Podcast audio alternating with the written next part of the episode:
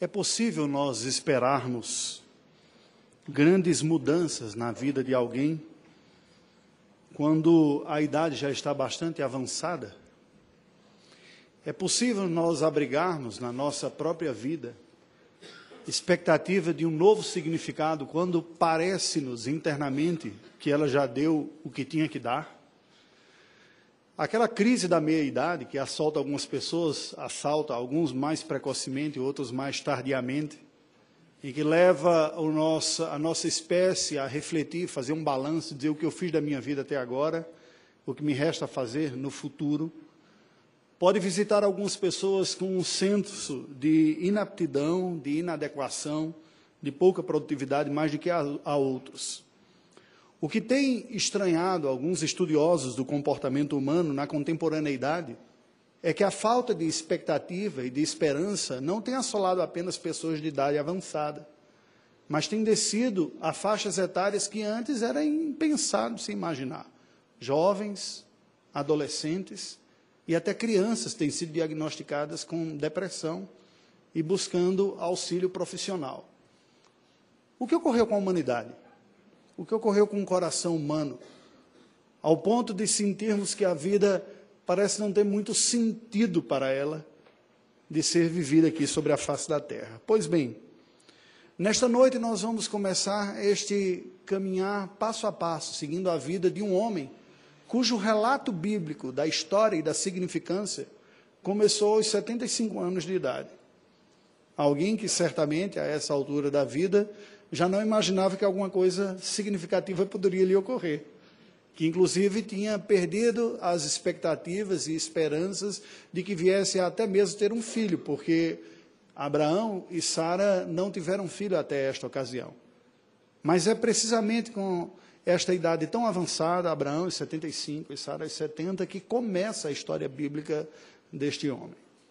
Hoje nós vamos refletir sobre o seu chamado. Vamos ler apenas quatro versículos. Ele convida a abrir a Bíblia no livro de Gênesis, capítulo de número 12, para considerar, a partir do chamado de Abraão, alguns elementos do chamado especial divino.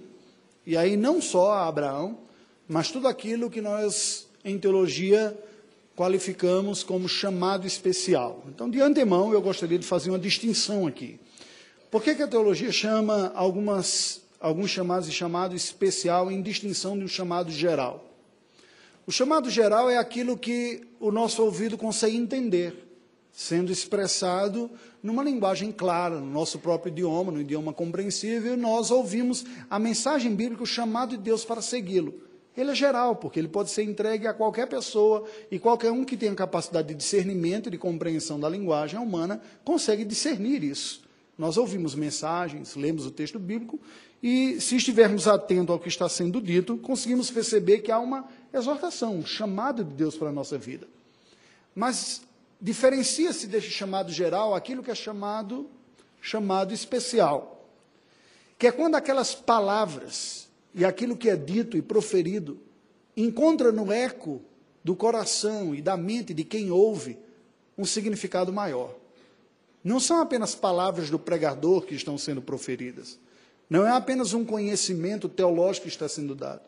Eu consigo perceber por trás do timbre, do sotaque e da sintaxe própria daquele que fala uma voz muito mais poderosa a falar comigo, como se o próprio Deus o estivesse chamando.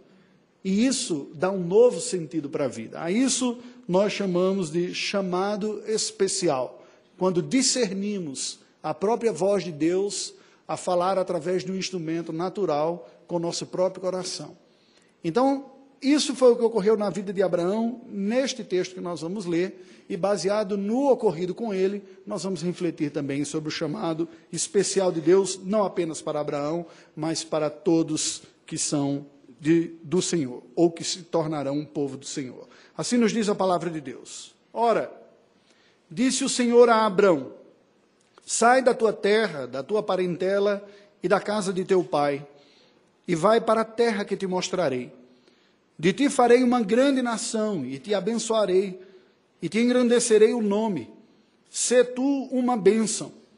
Abençoarei os que te abençoarem, e amaldiçoarei os que te amaldiçoarem. Em ti serão benditas todas as famílias da terra. Partiu, pois, Abrão, como lhe ordenara o Senhor, e Ló foi com ele. Tinha Abrão 75 anos quando saiu de Arã. Oremos ao Senhor. Deus bendito, nós acabamos de ler a tua palavra e nesse instante, Senhor, nós suplicamos a iluminação do teu Espírito sobre nós. Ajuda-nos, ó Deus, a ouvir a tua voz, a ouvi-la de uma forma especial, como de forma redentiva ela se manifesta. Que não apenas discernamos intelectualmente e gramaticalmente, gramaticalmente aquilo que será dito, mas que, acima de tudo, ó Deus, os nossos ouvidos espirituais estejam abertos para receber a tua palavra, produzindo vida, fé, mudança e bênçãos espirituais em nossa vida. É essa nossa oração, em nome de Jesus. Amém, Senhor Deus. Amém. Viajamos no tempo agora um tempo muito distante, cerca de quase 4 mil anos atrás. Uma parte daquela descendência da família prometida e da linhagem santa e prometida já havia perdido o seu conhecimento de Deus, a sua simplicidade na fé, no serviço, a sua obediência na adoração também. E mesmo a descendência santa de Sem havia se corrompido e entrado na apostasia. Quando Josué escreve o seu livro, fala de Abraão como sendo um arameu idólatra que era. Há registros arqueológicos que apontam para não apenas a veracidade e a historicidade deste homem, não que precisemos dele, mas apenas para citar dados que estão em outras fontes. A existência deste homem chamado Abraão como sendo aquele que foi protagonista de uma reforma religiosa nos seus dias lutou contra o politeísmo e restaurou a adoração ao único Deus na região da Mesopotâmia, região de entre os rios Tigre e Eufrates, isso significa Mesopotâmia, na região da Caldeia. Isto é reconhecido não apenas historicamente em vestígios e indícios arqueológicos e documentos, mas pela tradição religiosa, e não apenas judaico-cristã, islâmica, inclusive. Abraão é tido como um dos profetas do Islã, e como um dos promotores da restauração da adoração do único Deus vivo e verdadeiro. O que me chama a atenção na história deste homem é que tudo que se torna relevante a nós conhecer sobre ele se dá a, acontecer na sua vida num estado bastante avançado. Isso traz uma esperança para todos nós. Porque, se por um lado Muitos de nós precisam ser reaquecidos na sua esperança de que a história pode ser diferente, a vida pode ser diferente, a nossa e a de outras pessoas que conhecemos que parece ter permanecido insensível e imóvel aos apelos do Evangelho durante tanto tempo, ao ponto de alguns de nós sermos tentados a jogar a toalha e desistir da vida de algumas pessoas. A olhar para a vida de alguém que mesmo sendo da linhagem da fé e nunca tendo esboçado uma restauração, um renovo dessa fé, vem andar num estado muito final de sua vida. Isso deve nos acender essa esperança. Mas, por outro lado, eu gostaria de me dirigir também àqueles que são jovens e que aqui estão. Não apenas jovens, mas adolescentes ou crianças maiores. Para lembrar do grande privilégio que é poder ouvir a voz de Deus e atender a esse chamado desde a mais tenra idade. De tal maneira que a história da sua vida seja construída como uma história de respostas a Deus e não de resistências simplesmente para uma resposta tardia. O que é que nós lemos nesse texto que acabamos de passar por ele agora? No início da história deste homem, que até então era chamado simplesmente de Abrão, e eu peço de antemão já desculpa para vocês se cometer um ato falho e chamá-lo de Abraão, porque é o nome como ficou no final. Né? O texto aqui ainda ele é chamado de Abraão e Deus muda o seu nome subsequentemente para Abraão. E nós vamos oportunamente estudar esse respeito e a razão disso. Mas este homem viveu a sua vida naquela região distante, do que hoje seria o Iraque, na cidade de Ur dos caldeus, uma civilização muito antiga. E nesta idade avançada de sua vida, o Senhor lhe aparece e diz a Abraão: Olha, sai da tua casa, da casa da tua parentela, da casa do teu pai, vai para uma terra que te mostrarei. O Senhor fala para aquele homem que faria dele uma grande nação, que o abençoaria, que engrandeceria o seu nome, que ele seria uma bênção, que abençoaria todos aqueles que o abençoassem, amaldiçoaria todos aqueles que o amaldiçoassem, e que nele seriam benditas todas as famílias da terra. E o texto sagrado nos diz então que Abraão, como ordenara o Senhor, saiu e levou consigo seu sobrinho Ló. E ele tinha 75 anos quando saiu de Arã. Historicamente, aparecem duas cidades nesse contexto de peregrinação de uma rota de um terreno fértil entre Ur dos Caldeus e a região que depois seria a terra de Canaã, que é subindo pela Mesopotâmia, depois dirigindo-se ao oeste e descendo. Isso é um pequeno vale fértil naquele pedaço de terra, naquele subcontinente que é dominado por desertos. E na história de Abraão houve duas paradas: Arã e Padã Arã. O que, é que nós podemos aprender deste chamado de Deus para a vida deste homem já idoso, para a nossa própria vida? Eu destaco quatro verdades e quatro elementos para nós aqui, que são princípios universais do chamado especial de Deus e não apenas aspectos contingenciais à vida de Abraão. Primeiro ponto que nós podemos afirmar, que o chamado especial de Deus requer e será acompanhado por uma resposta de fé. Aí você diz, mas como está uma resposta de fé aqui? O texto aqui, que nós acabamos de ler, não fala de fé. Abraão depois vai ser chamado como pai da fé e vai dizer em capítulos subsequentes que ele creu em Deus e por isso foi justificado. Mas aqui, por ocasião do chamado, eu não vejo explicitamente, mas ela está implicitamente. Se não imagine o que é alguém aos 75 anos de idade ouvindo uma, uma ordem de uma divindade ou daquilo que ele acredita ser Deus, falando com ele, dizendo: sai, deixa o que você tem, todos os seus vínculos familiares, tudo que você construiu, e vai para um lugar que eu vou lhe mostrar ainda. Evidentemente é necessário fé para se responder com obediência a, esta, a este chamado de Deus. E é assim que nós percebemos a fé na vida de Abraão. Isso tanto é verdadeiro que Tiago, quando vai escrever sobre fé, num aparente antagonismo à explicação do apóstolo Paulo, que diz que Abraão creu e isso lhe foi imputado para a justiça sem obras, porque Paulo está ensinando a doutrina da justificação pela fé somente, mas Tiago está exortando pessoas que dizem crer, mas uma fé que não é verdadeira.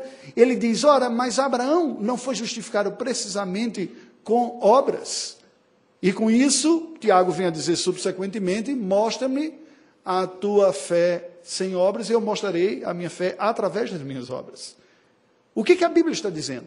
Nós conseguimos reconhecer a verdadeira fé, a fé salvadora e redentora, pela evidência do fruto que ele dá. E a obediência, a resposta a Deus, o seguir o Senhor na vida, é um fruto inquestionável da fé salvadora, de que alguém entendeu que Deus falou com ela. Isso ocorre com Abraão.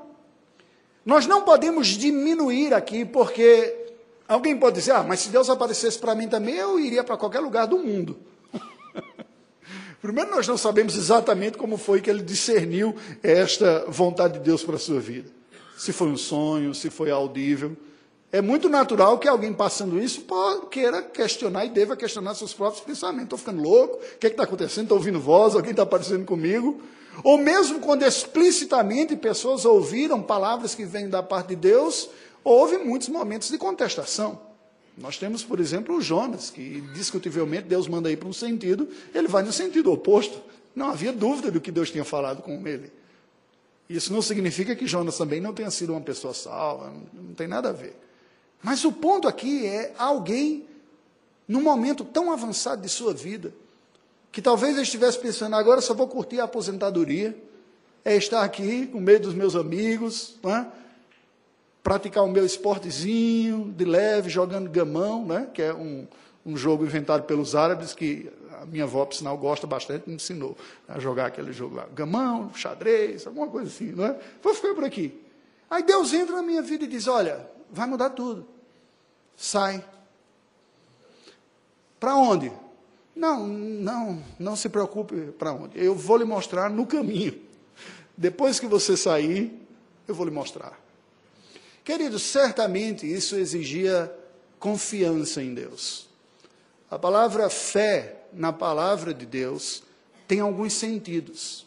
Um delas diz respeito ao conteúdo de fé, conteúdo em termos de aquilo que, em que se acredita. Um outro, um outro sentido da palavra fé na Escritura diz respeito a confiar que aquilo é verdadeiro. Eu aprendi, eu reconheci e eu confio que isso é verdadeiro. Mas um terceiro sentido é o, é o sentido da confiança. Eu conheci, faz sentido, concordo que é verdadeiro e eu confio nisso.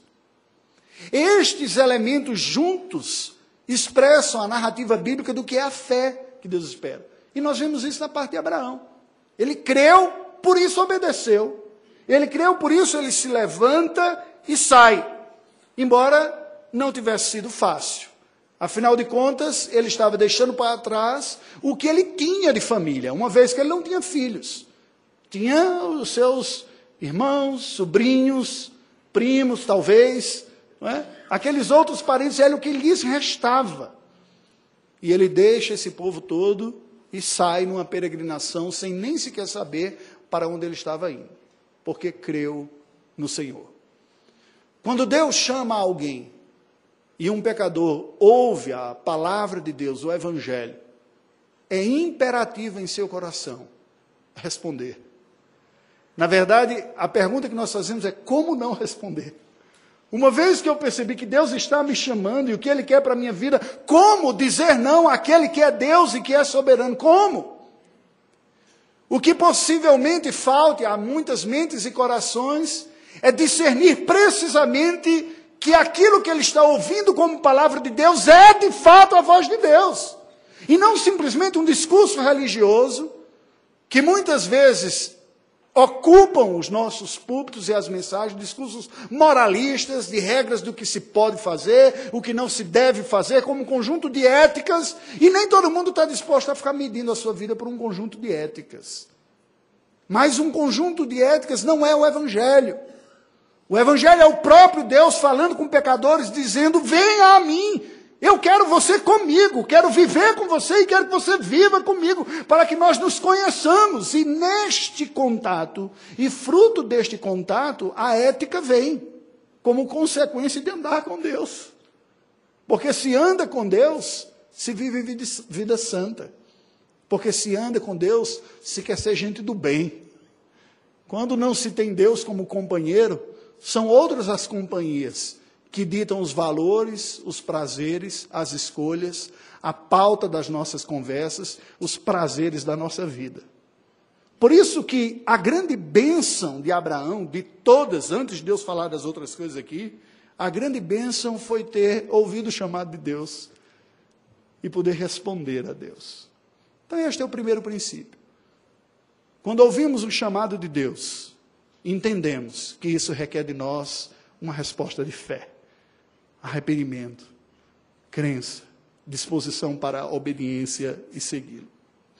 Mas o texto sagrado segue, não apenas a dizer que Abraão obedeceu e partiu no verso 4, como lhe ordenara o Senhor, mas o texto sagrado nos apresenta também que este chamado divino requer uma mediação responsável requer entender que, ao sermos chamados por Deus, não somos nós o objeto último dessa bênção de Deus. Nós somos mediadores de uma bênção que passa por nós e que segue através de nós e vai adiante de nós. Veja que quando Deus fala com Abraão, ele diz: Sai da tua terra, da tua parentela, da casa do teu pai, vai para uma terra que te mostrarei, de ti farei uma grande nação, e te abençoarei, e te engrandecerei o nome, se tu uma bênção. Há dois elementos aqui que nós precisamos entender dentro do seu contexto. Estamos falando de uma sociedade patriarcal e uma sociedade agropastoril, na sua característica básica de produção socioeconômica. Em sociedades agropastoris, quanto mais filhos, melhor. Diferente da sociedade urbana e industrial. Porque numa sociedade agropastoril do passado, cada filho significa mais um para trabalhar na lavoura e para cuidar do gado. Então, quanto mais filho uma pessoa tem, mais mão de obra ele terá, e nesse sentido, mais força de produção, mais recursos virão subsequentes. Não precisamos ter uma visão exclusivamente romanceada a respeito disso, não. Essa percepção precisa ser mais realista. Isso, entre outros fatores, fazia com que o povo de Deus, no passado, no período do Antigo Testamento, de uma sociedade agropastoril, entendesse que cada filho a mais era uma bênção concreta de Deus que ia me dar condições de ter uma vida cada vez melhor. É o oposto da sociedade industrial e urbana, que o filho implica economicamente tão somente despesa. E isso faz com que muita gente esteja cada vez mais diminuindo a quantidade de número de filhos. E um filho, é escola particular, é plano de saúde, não é? E do jeito que as coisas vão, é um bocadinho de coisa mais que vai aí no meio. Mas a compreensão é que é bênção. Preste atenção, não é simplesmente pela questão financeira. Isso tem a ver com a mentalidade hebraica do Antigo Testamento, de que todo conceito espiritual se manifesta numa realidade concreta do dia a dia também. Se Deus vai me abençoar, Ele vai me dar recursos para abençoar. E a família era vista como os meios da bênção e a própria bênção em si. Desfrutar de uma mesa farta e de uma família ampla era tido como sinal de bênção. Vocês lembram do Salmo, que diz, ali ordena o Senhor a sua bênção, é como, a minha esposa é como uma oliveira, na mesa do Senhor tem tantos rebentos. Então, esta era a interpretação. E assim, estes dois elementos estão conjugados. Um outro dado que nos aparece quando Deus diz: Eu vou te abençoar, lhe dando uma farta descendência, para ele, culturalmente falando, a bênção de Deus se manifestaria na honradez também. Farei grande o seu nome. Este conceito de honra acabou se fortalecendo cada vez mais numa outra descendência de Abraão, que não a do, do, filho da promessa, de Ismael, e deu origem, a, subsequentemente, aos povos árabes, que têm um conceito de honra como um dos mais elevados que há na sua cultura e na sua religião. Não basta prosperar. É preciso que eu tenha tranquilidade na minha mente, no meu coração, que nada de errado fiz para chegar onde cheguei. É isso que Deus está prometendo para Abraão. Você terá uma família farta, você terá gente que vai estar com você, que vai lhe acompanhar na sua idade ainda mais avançada. Você terá gente para trabalhar com você, herdeiros, mas mais do que isso, tudo isso você vai ter de uma forma honrada. Eu engrandecerei o seu nome. Isso pode não fazer muito sentido para nós brasileiros, porque a honradez, precisamos reconhecer, não é uma virtude em alta na nossa cultura. Não se dá muitas vezes para acreditar no que as pessoas falam, elas têm que assinar. E se depois assina o documento, se reconhece firme no cartório, e ainda assim você fica com receio. Eu tive o privilégio de viver em uma cultura que a palavra tinha um peso muito grande em que o aluguel não precisava nem mesmo ser firmado um contrato, bastaria a palavra para isso ser honrado. Eu que pedi para o proprietário fazer, porque eu precisava para tirar o visto de permanência no país, eu precisava mostrar um contrato de aluguel. Ele disse, então tá bom, se você está insistindo tanto, a gente faz um contrato. isso indica uma outra coisa. Mas certamente mostra a natureza dessa bênção também. Portanto, nesta bênção que Deus daria através de Abraão, haveria responsabilidades dele como pai que iria cuidar, da família que viria com suas responsabilidades de trabalho, a ética honrada, mas mais. O Senhor diz a Abraão o seguinte: Eu abençoarei os que te abençoarem e amaldiçoarei os que te amaldiçoarem. Na língua portuguesa, nós perdemos a dimensão disso, porque as palavras que são traduzidas aqui são simplesmente abençoar e amaldiçoar. Na língua hebraica, há gradações nestas palavras. A primeira palavra que é usada, eu abençoarei, e a segunda, os que te abençoarem, têm gradações distintas. A primeira é maior. Deus está dizendo: eu derramarei uma graça numa medida muito grande para aqueles que derramarem uma graça numa medida menor para você. E o oposto também é verdadeiro. Eu derramarei um castigo, uma severidade muito maior para aqueles que agirem assim para com você. Mas preste atenção. Isso não tem nada a ver com uma mística que repousa sobre o povo de Deus. Uma espécie de domo que vem sobre nós e diz: ai de você se lançar uma praga por meio do povo de Deus. Isso é, eu chamo da teologia do Bento Carneiro, vampiro brasileiro. Para quem lembra do chicanismo, né?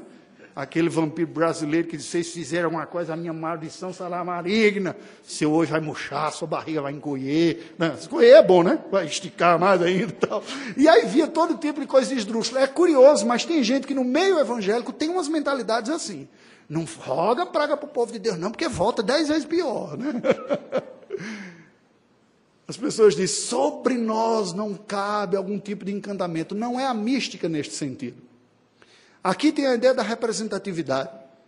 A partir deste momento que Abraão estava respondendo com fé ao chamado de Deus, ele trazia no seu peito, na sua vida e na sua boca, uma palavra da existência de Deus, uma mensagem sobre quem Deus é, o seu poder, a sua graça, a sua redenção. E aquelas pessoas que acolhessem isso, aquelas pessoas que entendessem e viessem, portanto, a louvar, a expressar virtudes e visse reconhecesse na vida de Abraão a, o receptáculo e a representatividade de algo maior, receberiam muito maior do que ele foi capaz de simplesmente reconhecer. Por outro lado, aquelas pessoas que rejeitassem, que simplesmente dissessem, ah, eu não dou crédito, não acredito nisso, você está louco, esse negócio de deixar a família para trás e ir para outro lugar, numa medida menor, receberiam uma recompensa muito pior por ter rejeitado. Ora, não é exatamente isso que a Bíblia diz sobre a resposta da mensagem do Evangelho que nós levamos? Tão pouco é requerido das pessoas para se receber bênçãos infinitas e incontáveis. Então, somente o arrependimento de seus pecados e a fé, na verdade disso, e as bênçãos são muito maiores e por proporcionalmente, aparentemente pouco, que é a rejeição, o descrédito e a chacota para com o evangelho, virão também os castigos numa medida muito mais intensa e dolorosa. É esta consciência de que não sou eu o canal em si da bênção, mas portador de uma bênção que eu trago comigo, que deveria acompanhar não apenas Abraão, mas todo o povo de Deus. Por isso que o final do versículo 2, Deus diz: "Se tu uma bênção". Meu querido, minha querida, presta atenção aqui. Isso não se trata de moralismo nem de regras. Mas quando Deus chama alguém para viver com Ele, para caminhar com Ele, Deus nos chama também para termos um propósito mais nobre na nossa vida. Para nós sermos instrumentos do bem, de abençoar, de fazer bem a outras pessoas, de comunicar a graça de Deus para que as pessoas caminhem junto com Jesus, junto com o Senhor Deus. Sê tu uma benção. Como é que nós somos uma benção?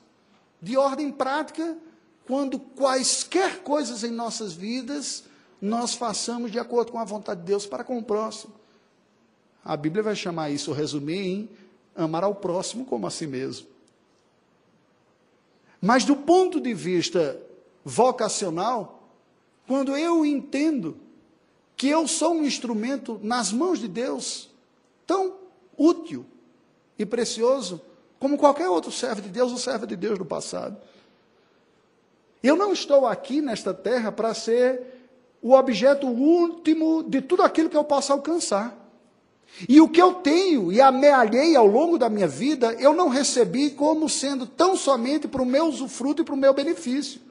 Discutimos no grupo do estudo da terça-feira exatamente isso.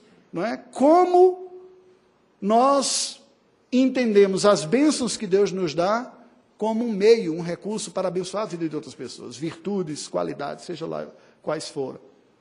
É isso que Deus está dizendo para Abraão: se tu uma bênção Abençoarei os que te abençoarem e amaldiçoarei os que te amaldiçoarem. Mas deixa eu dizer uma coisa para vocês. Isso se cumpre historicamente. O povo hebreu, conquanto não tenha sido um povo missionário no sentido literal do termo, de sair para todas as nações, mas foi um povo que herdou esse receptáculo da mensagem de Deus, abrigou esta fé e essa esperança messiânica no coração e foi o canal usado por Deus para preparar o mundo e trazer ao mundo o Salvador que seria de todos, Jesus Cristo. E aqui entra no terceiro aspecto. O chamado de Deus implica uma abrangência universal. Presta atenção. Universal. Era muito difícil para um homem lá naquela região empoeirenta do Oriente Médio imaginar que a sua vida, depois de 75 anos de idade, poderia ter um desdobramento na sua cidade, na sua região, no, no subcontinente, que dirá do mundo todo. Mas foi com essa visão megalomaníaca, você pode até achar, que Deus chama aquele homem naquela idade e diz: Em ti serão benditas todas as famílias da terra. Aqui há um recurso de linguagem que é a hipérbole. Obviamente não se trata literalmente de todas as famílias da terra. Mas se trata o seguinte: se você está deixando a sua família, de uma família que é você, eu vou multiplicar essa bênção para alcançar grupos e famílias de todos os quatro cantos da terra. Onde tiver grupo humano, a bênção que eu tenho para você se estenderá. Deus cumpriu isso? A melhor maneira de responder esta pergunta é no gerúndio. Está cumprido. com a morte e a ressurreição de Cristo, com o advento da igreja e a expansão, isso está sendo cumprido. O texto que nós lemos na abertura do culto, na chamada da adoração, Paulo escrevendo aos Gálatas diz que a bênção de Abraão, a fim de que a bênção de Abraão chegasse aos gentios, Deus enviou o seu filho Jesus Cristo, que se fez maldição em nosso lugar.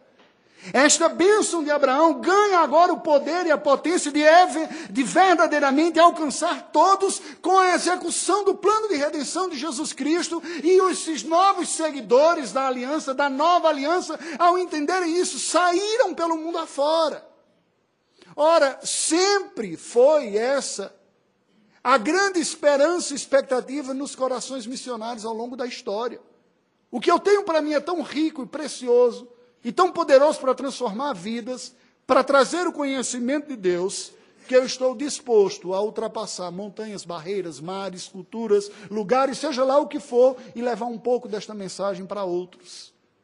E quando você experimenta o fruto disso na vida de um outro, o seu coração se enche de alegria e de satisfação.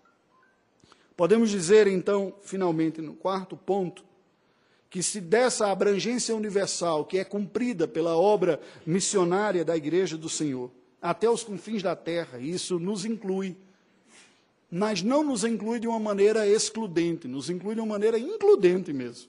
Eu cumpro a tarefa aqui onde estou, na região da cidade onde estou, na cidade onde eu estou, no estado, no país e até os confins da terra, à medida da condição que Deus me dá.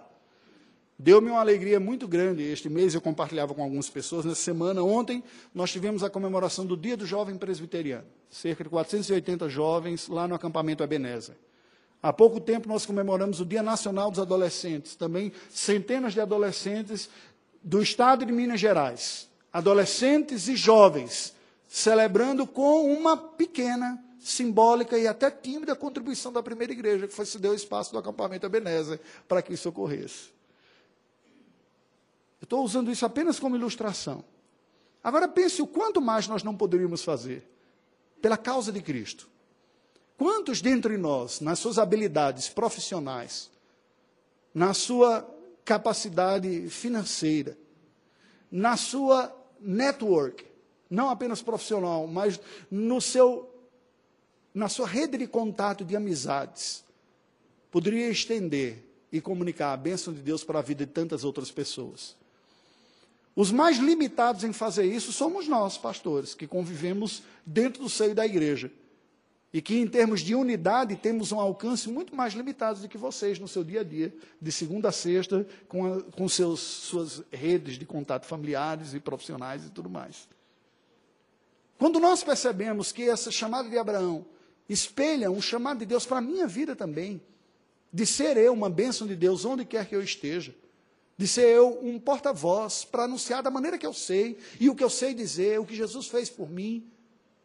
Eu entendo que o desdobramento pode ser muito maior do que eu estou acostumado, mas para isso eu preciso entender este chamado. Por fim, o quarto ponto. Nós vemos que esse chamado especial divino, ele é centrado em Deus. Este pacto que Deus faz com Abraão aqui, é muito semelhante aos pactos dos soberanos quando venciam outros povos menores e que impunham os termos do armistício ou da paz entre aquele que foi vencido e o que venceu. Quem tinha o poder e a competência de determinar os termos era quem vencia. Deus entra na vida de Abraão, preste atenção. Ele não pediu licença. Ele disse: dá licença, dá uma chance para Jesus. Você quer que eu entre na sua vida? Se não quiser, eu vou embora e chamo outro. Ele simplesmente entrou na vida dele e disse: ó, sai da tua terra, da tua parentela, vai para uma terra que eu te mostrarei, e ele obedeceu. E os elementos desta, desta bênção aqui foi Deus quem estabeleceu. Você vai ser uma bênção. Certamente a maior de todas as bênçãos era ser o próprio amigo de Deus e caminhar com Deus na sua vida. Mas os termos foram soberanamente estabelecidos e por Deus executados. Dá uma olhada no texto que nós lemos. Dá uma olhada nos verbos. Quem conjuga esses verbos? Qual é o pronome? Ou mesmo o sujeito, não apenas pronome. Eles estão majoritariamente na primeira pessoa. Eles não estão condicionados. Sabe o que significa? Olha aqui para mim. Significa que Deus é não apenas o planejador, mas Ele é o executor de tudo aquilo que Ele promete para nós. Olha aqui para mim. Você se sente incompetente, incapaz de ser uma bênção, de caminhar com Deus, de ter um novo significado na sua vida, seja lá o que for. Se você sente isso, por vezes eu gostaria que eu me identifique com você, porque isso me abate muito mais do que eu gostaria. Muito mais vezes eu subo para esse púlpito aqui me sentindo incompetente do que tenho para dizer e apelo para que Deus me use a despeito do que eu penso que sou. e o que me leva, uma semana após a outra, a seguir o ministério é acreditar que Deus está nesse negócio, de que Ele é que faz. A sua vida pode parecer sem esperança, sem sentido. Veja Deus dizendo: Eu farei eu executarei, eu realizarei, eu abençoarei, eu farei o rosto do teu nome, eu farei isso, eu sou o agente da sua vida. Creia, dependa, entregue-se, dispa-se de si mesmo e se deixe caminhar nessa jornada de fé que inicia com uma crença simples, mas uma crença confiante, uma crença disposta a ir adiante. A história e as demandas particulares de cada um são muito próprias. Não será de todos que Deus exigirá que deixe a sua parentela e abandone. Aliás, a regra é o contrário. A maioria volta para casa e segue a sua vida regular com a sua família, com seus amigos e tudo mais. São poucos aqueles que Deus diz: deixa, abandona, sai lá da região do interior de Minas Gerais, vai para a capital, é? ou sai desse país, vai para um outro. São poucos. Mas existencialmente esse chamado é para todos. Nem para Abraão foi fácil executar isso. Ele faz uma paradinha em Arã e faz uma outra em Padã Arã, porque os estudos históricos nos mostram que no primeiro momento ele estava acompanhado do seu pai, e ele espera seu pai morrer. E ele se deixa ir acompanhado por Ló. Nós vamos ver depois que há alguns traços na personalidade de Abraão que não estão prontos de antemão, que ele vai crescendo nisso. Abraão é alguém que tem dificuldade de uma resposta franca, direta, parece meio mineiro do jeito de ser assim, né? Vai pela beirada, evita o conflito, aquele jeito lá. Ele não é muito paraibano, não, na forma de tratar os problemas, né? E Deus diz: olha, vai. E ele vai com o, Ó, até que no momento apropriado, Ló também se separa dele. Mas foi alguém que creu em Deus. E Deus produziu na vida dele o que tinha iniciado com um simples chamado. A nossa vida, a minha vida, a sua vida pode ter um significado, um significado maior que vem pela fé. Essa fé pode e só há de ser renovada quando os olhos não estão postos na nossa capacidade de responder, mas estão postos em Deus, que é capaz de executar o que prometeu a despeito de nós. A vida cristã é uma vida de maturidade, de desenvolvimento daquilo que apenas começou quando nós ouvimos o chamado e nos convertemos. Ora, Paulo diz isso, né?